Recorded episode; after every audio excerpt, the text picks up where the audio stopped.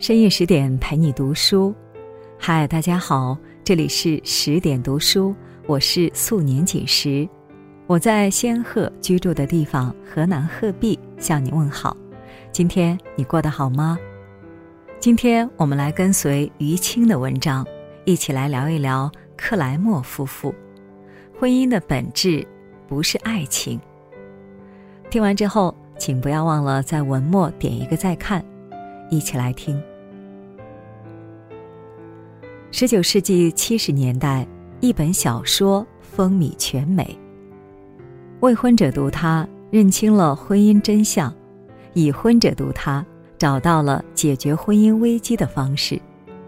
这就是家庭哲学大师科尔曼的《克莱默夫妇》，一部被美国媒体誉为婚姻指南的小说。克莱默夫妇情节看似平淡。却残酷地撕开了婚姻的真面目。书中，特德和乔安娜是一对神仙眷侣，然而结婚八年后的某一天，乔安娜却突然提出了离婚。张爱玲说：“感情是脆弱的，经得起风雨，却经不起平凡。片刻大风大浪，无法击垮真心。”细水长流，却会改变人的性情。生活中，大多像乔安娜与特德的爱侣，在婚后的无尽琐事中被耗尽热情，走向离散。而当我们读懂了克莱默夫妇，便会明白，婚姻的本质根本不是爱情。在一场聚会上，特德与乔安娜一见钟情。两人情投意合，很快喜结连理。婚后不管多忙，特德都会记得给乔安娜准备惊喜。乔安娜怀孕后，特德学习各种护理知识，把她宠到了天上。不论特德回家多晚，乔安娜都备好晚餐等他。特德在职场上遇到不顺意，乔安娜会在他的背后默默支持。他们曾经坚信会永远深爱对方。然而生子后，琐事接踵而来，他们的婚后生活被笼上阴霾。为给妻儿更好的生活，特德在职场奋力拼搏，无法像从前一样顾家。为照顾好家人，乔安娜成为全职主妇，一心扑在孩子和家庭上。凌晨，乔安娜就爬起来做饭，送丈夫上班后，她要陪醒来的孩子玩耍。哄好孩子后，冲去做午饭，结果刚碰灶台，孩子又哭了，她只得一手抱娃，一手炒菜。下午，她又去采买日用品，一番精打细算后，扛着大包小包，疲惫归来，还得准备晚饭。特德依然爱她，可那些礼物只让他觉得费钱又肉疼，而他的关心也没有实质帮助。爱情的甜蜜渐渐抵不过生活的苦。乔安娜指望特德救她于家务的水深，特德却深陷于赚钱的火热。最终，乔安娜崩溃了。她决定逃离无尽的琐事和压力，结束这段婚姻。当特德为了挽救他，细数相爱的往事，却不知乔安娜正因如此才受不了如今的生活，甚至再也不爱他了。朱德庸说：“高难度的爱情是月色、诗歌、三十六万五千朵玫瑰加上永恒；高难度的婚姻。”是账簿、证书，三十六万五千次争吵，加上忍耐。坠入爱河时，饮水便可饱；步入婚姻后，才知五斗米便能使人折腰。不论爱情赋予婚姻怎样华丽的外衣，婚姻内里都是鸡毛一地。爱情虽是婚姻的前提，但生活一次次证明。维系婚姻不能全靠爱情。唯有那些时刻保有清醒认知的人，才能不被风花雪月迷住眼，勇敢的面对婚后的雨雪霜冻，不被反差摧垮。两人相识时，乔安娜工作体面，薪资与特德不相上下，才能与他势均力敌。然而生子后，她遣退保姆，拒绝父母帮忙带娃，辞职做了家庭主妇。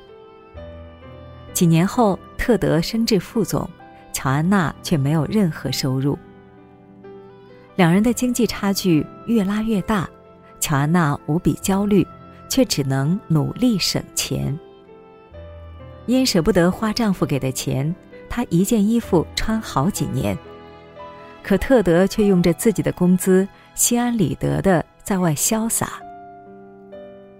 事业亨通让特德精神焕发，无尽的家务却消磨了乔安娜的美貌，埋没了她的才华，甚至让她与社会脱节。当特德工作上遇到问题，他再也无法给出良策，甚至会问些蠢话，更添烦恼。于是。两人的共同语言日益减少，交谈越少，乔安娜越没安全感。可他愈努力向特德倾诉，愈发觉他已不再倾听。终于，乔安娜无法忍受，她想重返职场，却遭到特德极力反对，争吵爆发。特德甚至说。你的工资都付不起雇保姆的钱，何必折腾？我赚钱养家已经够辛苦了，不要再给我添压力了。乔安娜被深深的刺痛了。原来，她为家庭倾尽所有，到头来在丈夫眼中比不过一个保姆的价值。两人都觉得自己牺牲巨大，却没有得到等价回报。因此，心生嫌隙，不再心疼彼此。即使知道乔安娜需要自己帮忙，特德也故意和领导聊到很晚才回家，对他爱搭不理。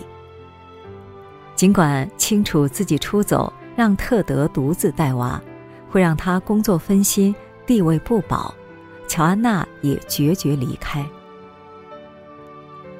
经济学家薛兆丰说过：“结婚。”就是夫妻双方合伙办企业，想要维系这场契约，等价交换便是第一原则。婚姻里，一方投入了身家，理所应当获得体谅；一方付出了精力，自然而然要求被尊重。势均力敌时，两人惺惺相惜；无法等价交换，便可能走向互相伤害。总是得不到回报，终会一拍两散。三流的怨侣在婚姻里总想不劳而获，一流的夫妻懂得将心比心，有予有求。乔安娜离开后，特德不得不独自养育儿子，可他早已习惯有妻子打理一切，自己连饭都不会做。第一天，他就烫伤了自己，还与儿子双双迟到。接下来，父子俩更是事故频发。孩子多变，上一秒笑脸明媚，下一秒就哭闹不止，特德每天被吵得头痛。孩子缠人，他想清静的工作一会儿，孩子却非要攻击他这个怪兽，甚至数次毁了他的文件。孩子调皮，他只是一秒没看住，就爬上高架摔了下来，眼角缝了十针。他才懂，之前乔安娜一力料理家庭有多苦。他追悔莫及，也只能硬着头皮学会各种生活技能，并在与儿子的磨合中提高了共情能力。而乔安娜远走加州。再入职场也处处受挫，上司要求刁钻，总是驳回他的方案，让他一遍遍加班加点重做，还克扣他的工资。同事勾心斗角，不仅瞧不起他，还把任务和责任全推给他，让他受尽委屈。他才懂，曾经特得只身闯荡职场有多难。他后悔不迭，也只能咬牙精进能力，并在与他人的相处中锻炼了情绪管理。当十八个月后，两人再度相见，他们竟比过去更能互相理解，因为尝过对方经历的苦，才懂得彼此咽下过太多的委屈。最终，他们真心相拥，重归于好。有句话讲，人生是一场长跑，拼的不是爆发力，而是循序渐进的耐力。再炽热的爱情，也不过顺势的烟火；久处不累的婚姻，需要有精神的后劲。有后劲的夫妻，能包容彼此的缺点，接纳彼此的悲怒，治愈彼此的苦痛，再扶持彼此继续向前。享有地久天长，最好的方式是精进自己，与对方保持精神同频、步调一致的。奔赴同一个未来。克莱默夫妇之所以风靡全球，或许是因为每对夫妻都能从中找到自己的影子。因为相爱而结婚，感情却因生活重压产生裂痕；因为习惯了对方的付出而渐渐疏于回报，导致渐行渐远。后来才发觉，只有相伴成长。才能长相厮守。有人说，爱情是火花，美而不久；婚姻是一团火，需要不断添柴才能延续。婚姻的主调是现实主义，它完全不像爱情，不会充斥着浪漫。婚姻的本质更像是一场修行，所有一帆风顺的背后，都需要共同艰辛努力。一切美好的婚姻都需落到柴米油盐，任何相惜的爱侣都应贯彻等价交换，所有持久的关系都要耐得住日久路远。愿你我在这摇晃的红尘中认清婚姻的本质，在亿万人海中找到相惜的伴侣，在人间的桃路中收获历久弥坚的真情。也愿所有眷侣都能在万千磨砺中找到相处之道，两情相悦，白首不移。好了，今天的文章我们就分享完了。更多美文，请继续关注十点读书，也欢迎把我们推荐给你的朋友和家人，让我们在阅读里遇见更好的自己。我是素年锦时，祝你晚安。做个好梦。